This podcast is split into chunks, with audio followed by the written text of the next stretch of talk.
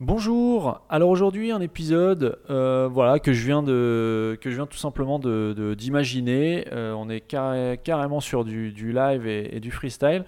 Euh, je me suis dit bon voilà là c'est les vacances, je suis en vacances, mais je ne voulais absolument pas rater le rendez-vous hebdomadaire marketing 300. Je me suis dit bon je vais essayer de faire un petit peu quelque chose qui change de ce que je fais d'habitude, où les épisodes sont préparés, je sais à l'avance de quoi je vais parler. Là, je me suis dit, bah, je vais te partager euh, mon process de mise en place d'un site PrestaShop, c'est-à-dire les étapes que je suis pour mettre un site PrestaShop en ligne. Euh, donc si tu as déjà mis ton site en place, euh, c'est l'occasion de voir si tu as loupé quelque chose, si tu as loupé des, étapes que moi je suis. et si tu n'as pas encore mis en place ton site mais que tu souhaites lancer une boutique en ligne avec PrestaShop, je t'invite à prendre des notes. Parce que là, je vais vraiment te dévoiler, mon process. Alors on va pas rentrer dans le détail de chacun, chacune des procédures, tout simplement parce que sinon on aura un épisode de, de 7-8 heures. Donc c'est pas du tout le but. Là, on va rester sur un format de 20 minutes. Donc je vais te donner étape par étape ce par quoi je passe quand je mets en ligne un site PrestaShop euh, qui soit fonctionnel avec un moyen de paiement par CB. Avant de commencer, comme d'habitude, si tu n'es pas encore abonné au podcast, s'il te plaît, abonne-toi. Je te passe les détails, mais ça m'aide énormément que tu t'abonnes au podcast Marketing 301 sur Apple Podcast ou iTunes. Je suis Johan de Marketing 301. Le but de ce podcast est d'aider les e-commerçants à développer leur activité en ligne en leur dévoilant certaines pratiques mises en place par les professionnels du web, qu'il s'agisse d'agences web, de stratégie digitale ou de référencement. Ce podcast est le fruit de plus de 10 années d'expérience accumulée depuis 2006, date de la création de ma première entreprise web. En 2010, je fonde mon agence digitale qui accompagne de nombreux e-commerçants. En 2013, je m'associe et rachète en parallèle de mes activités une société spécialisée dans la vente de produits alimentaires aux professionnels et aux particuliers via sa boutique en ligne. Sur Marketing 301, je partage avec vous les outils les plus efficaces. J'échange également sans filtre avec d'autres professionnels, je cherche à découvrir leur parcours, les outils qu'ils utilisent au quotidien et je tente de décrypter leur façon de penser et d'organiser leur journée. Marketing 301, c'est le podcast qui me permet de partager mes meilleures compétences avec les personnes qui vivent déjà ou qui souhaitent vivre du e-commerce. Alors avant de commencer, avant de commencer même l'installation d'un PrestaShop, moi je commence par créer ce qu'on appelle un environnement de développement. C'est-à-dire que je ne vais, je vais pas travailler directement sur le serveur qui, va, qui sera accessible en ligne. Euh, soit euh, tu mets en place un environnement de développement en local, donc si tu es sur PC ou, Mac, tu télécharges XAMPP ou MAMP pour mettre en place un serveur euh, virtuel sur ton ordinateur en local. Sinon, tu peux prendre un petit hébergement mutualisé ou un petit dédié en fonction de tes moyens et de ce que tu maîtrises déjà. Surtout, il faut, rester très simple. Il faut, faire avec ce que tu maîtrises déjà. Ne va pas commencer à apprendre si tu ne sais pas de quoi je parle quand je te parle de, de, serveur dédié. Ne cherche pas à mettre en place un serveur dédié. Si tu sais de quoi je parle et que tu as déjà euh, mis en place un site sur un serveur mutualisé, contente-toi d'un serveur mutualisé. Et si tu n'as pas les moyens de mettre 2-3 euros mensuels dans un serveur mutualisé, commence par développer ton projet en local en cherchant, euh, en téléchargeant et en installant MAMP, MAMP ou XAMP, euh, XAMP. Euh, non, c'est, je dis n'importe quoi, c'est pas XAMP, c'est WAMP. soit MAMP, soit WAMP, donc W-A-M-P, qui sert en fait à virtualiser un serveur sur ta machine en local. Bref, une fois que tu as ton environnement de développement en place, tu vas pouvoir télécharger PrestaShop sur prestashop.com, donc l'archive, et le, la basculer sur ton environnement de développement. La première chose que je commence à faire euh, quand je mets en place un, site PrestaShop, c'est d'installer le moteur sur l'espace de développement comme je viens de te le dire. Ensuite, la deuxième chose, je sécurise le répertoire admin. Automatiquement, PrestaShop va renommer ton répertoire admin en admin une suite de, caractères alphanumériques euh, qui est quasiment impossible à retenir. Euh, bon, le but de ça, c'est simplement d'éviter le piratage, euh, tout comme on peut l'observer sur WordPress, où il suffit de taper le nom du site.com, enfin le nom, le de domaine slash wp-admin et on arrive à la page d'administration. Et eh bien pour éviter ça, éviter les, les, petits malins qui cherchent à accéder directement à ta page de connexion back-office, PrestaShop renomme automatiquement une fois que tu as fini l'installation en admin quelque chose derrière qui est généré, une chaîne de caractères qui est générée aléatoirement mais qui est difficile à renommer. Moi, ce que j'ai l'habitude de faire, je mets admin suivi d'un nom commun que je, connais, qui est en rapport peut-être avec le site que tu es en train de développer. Ça me permet de savoir exactement et de mémoriser le nom de mon répertoire admin. Ce que tu peux faire aussi, c'est de mettre autre chose que admin quelque chose. Tu peux très bien euh, renommer ton, euh, comment dire, ton espace d'administration en euh, back-office et le nom de ton site derrière. Par exemple, tu mets ce que tu veux, mais bref, il faut modifier ça. En tout cas, ça permet de sécuriser tout en gardant un moyen mémotechnique de te souvenir de ton répertoire admin.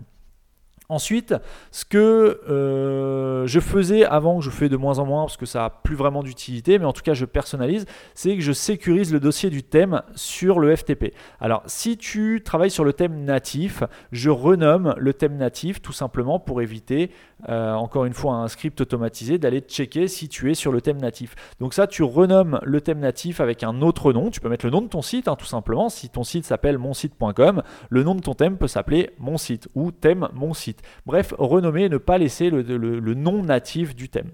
Ensuite, ce que je faisais sur les anciennes versions de PrestaShop, je m'assurais que la réécriture d'URL était active par défaut depuis 1.6, euh, même peut-être 1.5, je ne sais plus, mais 1.6, 1.7, c'est actif par défaut, euh, mais vérifie quand même que la réécriture d'URL soit bien activée. Ensuite, je paramétrais, c'était sur 1.6, je paramétrais le type de tunnel de commande. Sur PrestaShop 1.6, tu avais deux types de tunnels de commande, soit le tunnel en 5 étapes, soit le tunnel euh, euh, qu'on appelle OPC, One Page Checkout, en une seule page.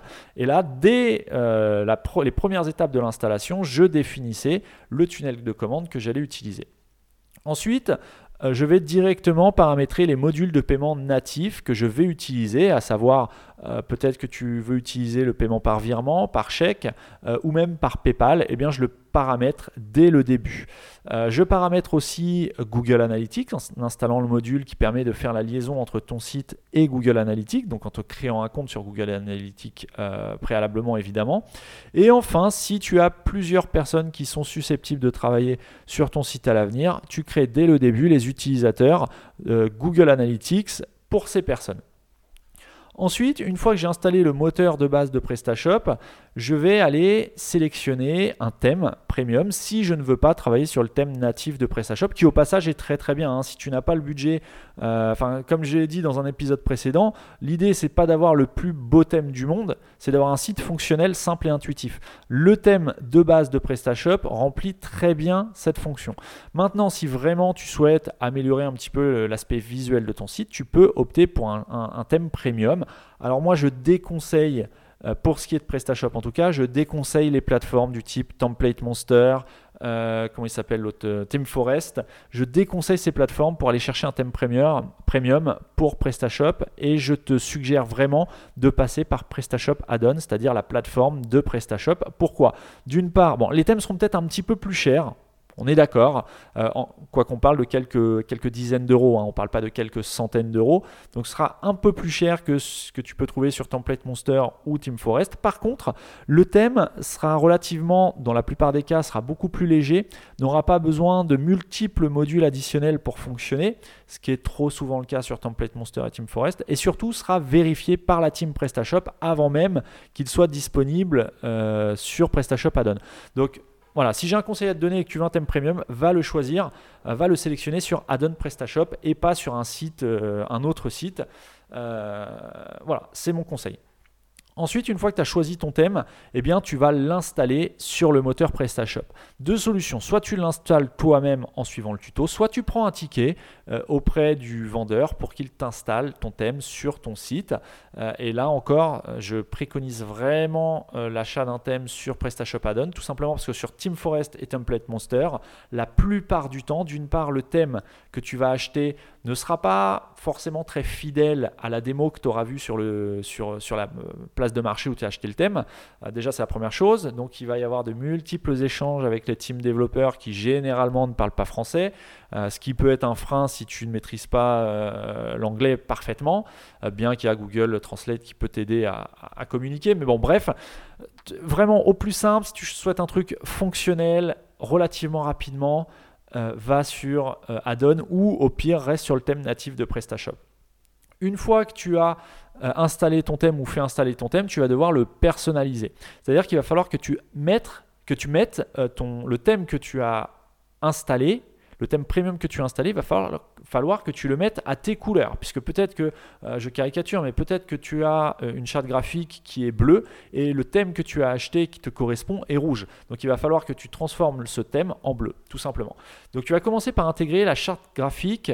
Euh, non, pardon, tu vas commencer par intégrer le logo. C'est la première chose.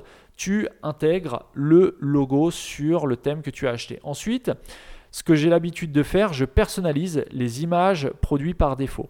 Tu sais peut-être que si tu mets un produit en ligne mais tu ne mets pas d'image à ton produit, tu as une petite vignette qui va s'afficher automatiquement sur laquelle il est écrit tout simplement euh, pas d'image disponible ou, un truc du genre. Eh bien ça, bon, c'est pas très esthétique. Moi, par défaut, je remplace cette image. Donc ça, ça se fait dans le répertoire img slash euh, p pour product. Euh, tu as les, images par défaut qui ont été générées, eh bien tu les télécharges sur ton ordinateur, tu remplaces ces images par exemple par une image par défaut qui pourrait être bah, ton logo tout simplement, sauf qu'au lieu de le mettre en couleur, tu le mets en noir et blanc. Par exemple, hein, c'est un exemple, mais après tu mets ce que tu veux. Bref, l'idée c'est de remplacer euh, les images par défaut qui sont sont pas jolies euh, par une image un peu plus, on va dire un peu plus esthétique, ou en tout cas qui correspond beaucoup mieux à ta charte graphique. Ensuite, euh, je supprime la mention site propulsé par PrestaShop en footer du site. Euh, ensuite, j'intègre la charte graphique sur la page d'accueil, c'est-à-dire que je vais modifier les couleurs de la page d'accueil du thème qui est installé. Je fais la même chose sur la page d'authentification, tu sais, là où, ton client peut se connecter euh, ou s'inscrire. Là, pareil, j'intègre la charge graphique, je vais changer la couleur des boutons. Euh, si les boutons du thème que j'ai acheté sont dans les tons rouges et que toi ta charte est bleue, eh bien, tu vas pas laisser des boutons rouges, tu vas les passer en bleu, par exemple. Ensuite, j'intègre la charte graphique sur l'espace client. Là, encore une fois, si tu as acheté un thème sur une plateforme un peu exotique, tu vas voir que généralement, ce qui est euh, le rendu est vraiment travaillé sur les pages, les pages du front qui sont accessibles, c'est-à-dire la page d'accueil les pages catégories, les pages produits. Par contre, tout ce qui est derrière, euh, le compte client et tout ça, des fois, c'est vraiment ni fait ni à faire. Ça ressemble strictement à rien. C'est même pire parfois que la version native de PrestaShop. Donc, bref, intégrer la charte graphique sur l'espace client intégrer un favicon, ça tu peux le faire au même moment que tu intègres le logo, hein. tu peux intégrer, moi je te conseille d'intégrer dès le début pareil le favicon, euh, tu vas supprimer, enfin en tout cas moi ce que je fais, je vais supprimer la mention euh, les mentions site propulsé par PrestaShop dans tous les pieds de messages email que tu peux retrouver. C'est que sur tous les emails qui sont envoyés par le site à tes clients, tu as une petite mention site propulsé par PrestaShop. Bah ça tout simplement, je l'enlève pour que ce soit plus professionnel. En tout cas, quand un client va recevoir sa confirmation de commande, qu'il ne voit pas en bas du mail site propulsé par PrestaShop. D'une part, euh, bah, ça ne sert à rien. D'autre part, ça ne fait pas vraiment très professionnel euh, vis-à-vis -vis de ton client. Ensuite, euh, bah, tu vas configurer les frais de port. Ça paraît logique, mais il faut le faire. Tu vas intégrer la charte graphique sur les pages catégories, puis sur les pages produits, puis sur les pages CMS, puis sur euh, le récapitulatif panier. Et ensuite, tu vas rentrer dans la personnalisation graphique du tunnel de commande. Tu vas personnaliser la liste des moyens de paiement.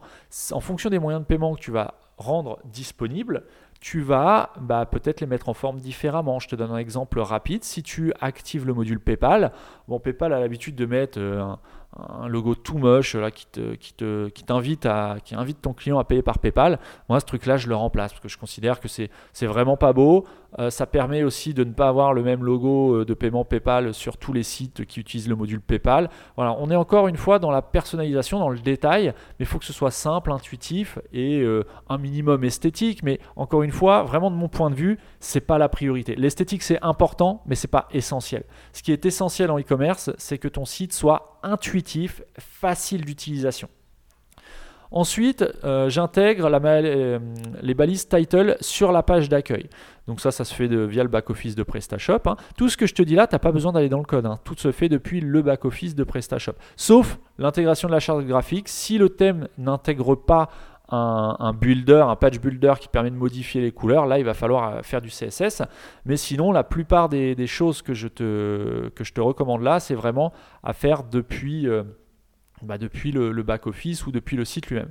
Euh, tu vas intégrer ensuite la balise méta description de la page d'accueil. Encore une fois, la balise méta description, elle n'a pas un rôle direct, elle n'a plus d'utilité directe en SEO, c'est-à-dire que c'est pas euh, la balise métadescription ne va pas participer directement à améliorer ou non ton positionnement dans Google. Par contre, ça va inciter ou non, plus ou moins donc, euh, tes utilisateurs à cliquer sur ta title euh, et aller voir ton site quand ton site va s'afficher dans les résultats de Google. Donc c'est un, impact secondaire, on va dire, mais c'est important de le compléter quand même. Et là, tu vas plutôt mettre un texte descriptif plutôt qu'un texte orienté SEO. Quoi.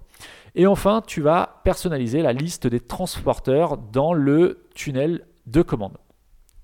Ensuite, je t'ai donné les, infos pas forcément dans l'ordre, hein, puisque je t'ai conseillé de, personnaliser la liste des moyens de paiement avant même de personnaliser la liste des transporteurs, alors qu'en réalité, la liste des transporteurs va apparaître avant la liste des moyens de paiement. Mais bon, bref, le but, c'est vraiment de te donner, moi, mes étapes que j'utilise, que, je prends en compte quand je développe un site sous PrestaShop.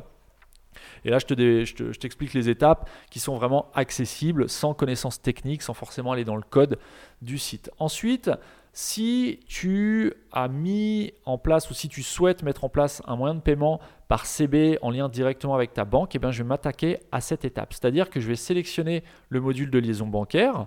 Euh, l'un des modules les plus connus, ça va être euh, Atos, mais Atos, je ne le recommande pas forcément. Je recommande vraiment de te renseigner auprès de ta banque, que tu sois au Crédit Agricole, Société Générale, Caisse d'épargne ou autre, s'il n'y a pas un module vraiment spécifique à cette banque-là, sachant qu'Atos répond à la plupart des banques. Tu peux te connecter un peu avec toutes les banques euh, à partir du module Atos, mais le module n'est pas terrible à l'usage. En tout cas, moi, j'aime pas trop.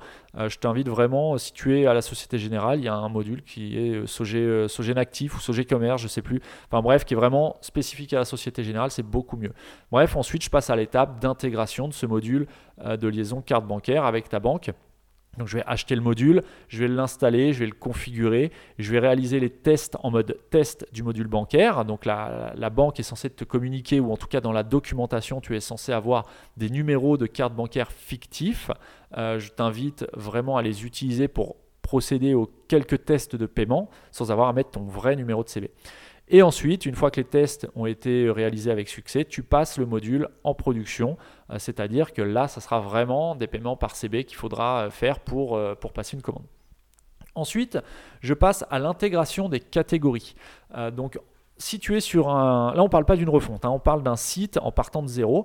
Donc là, bah, tu vas mettre en place ton arborescence de catégories. Moi, ce que je te conseille, c'est vraiment de la travailler avant, euh, à part de ton site, sur une feuille ou euh, dans un tableau Excel, pour vraiment voir comment tu vas organiser tes catégories et tes sous-catégories. Et une fois que c'est bien clair, tu les intègres dans ton site.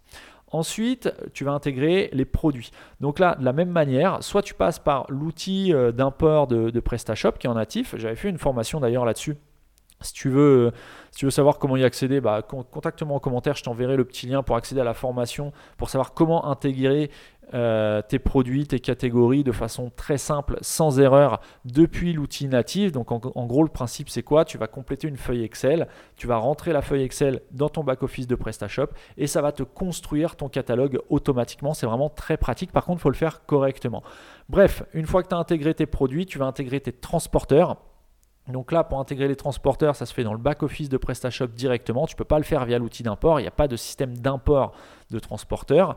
Et là, tu vas euh, bah, tout simplement euh, mettre en place, euh, comment dire, tu vas mettre en place ton, tes frais de port, tes, tranches de prix, tes tranches de poids, si tu veux que les frais de port soient calculés en fonction du poids de ton panier ou du prix total de ton panier. Tu vas mettre en place ton franco de port si tu souhaites offrir les frais de livraison à partir d'un certain montant ou un certain poids.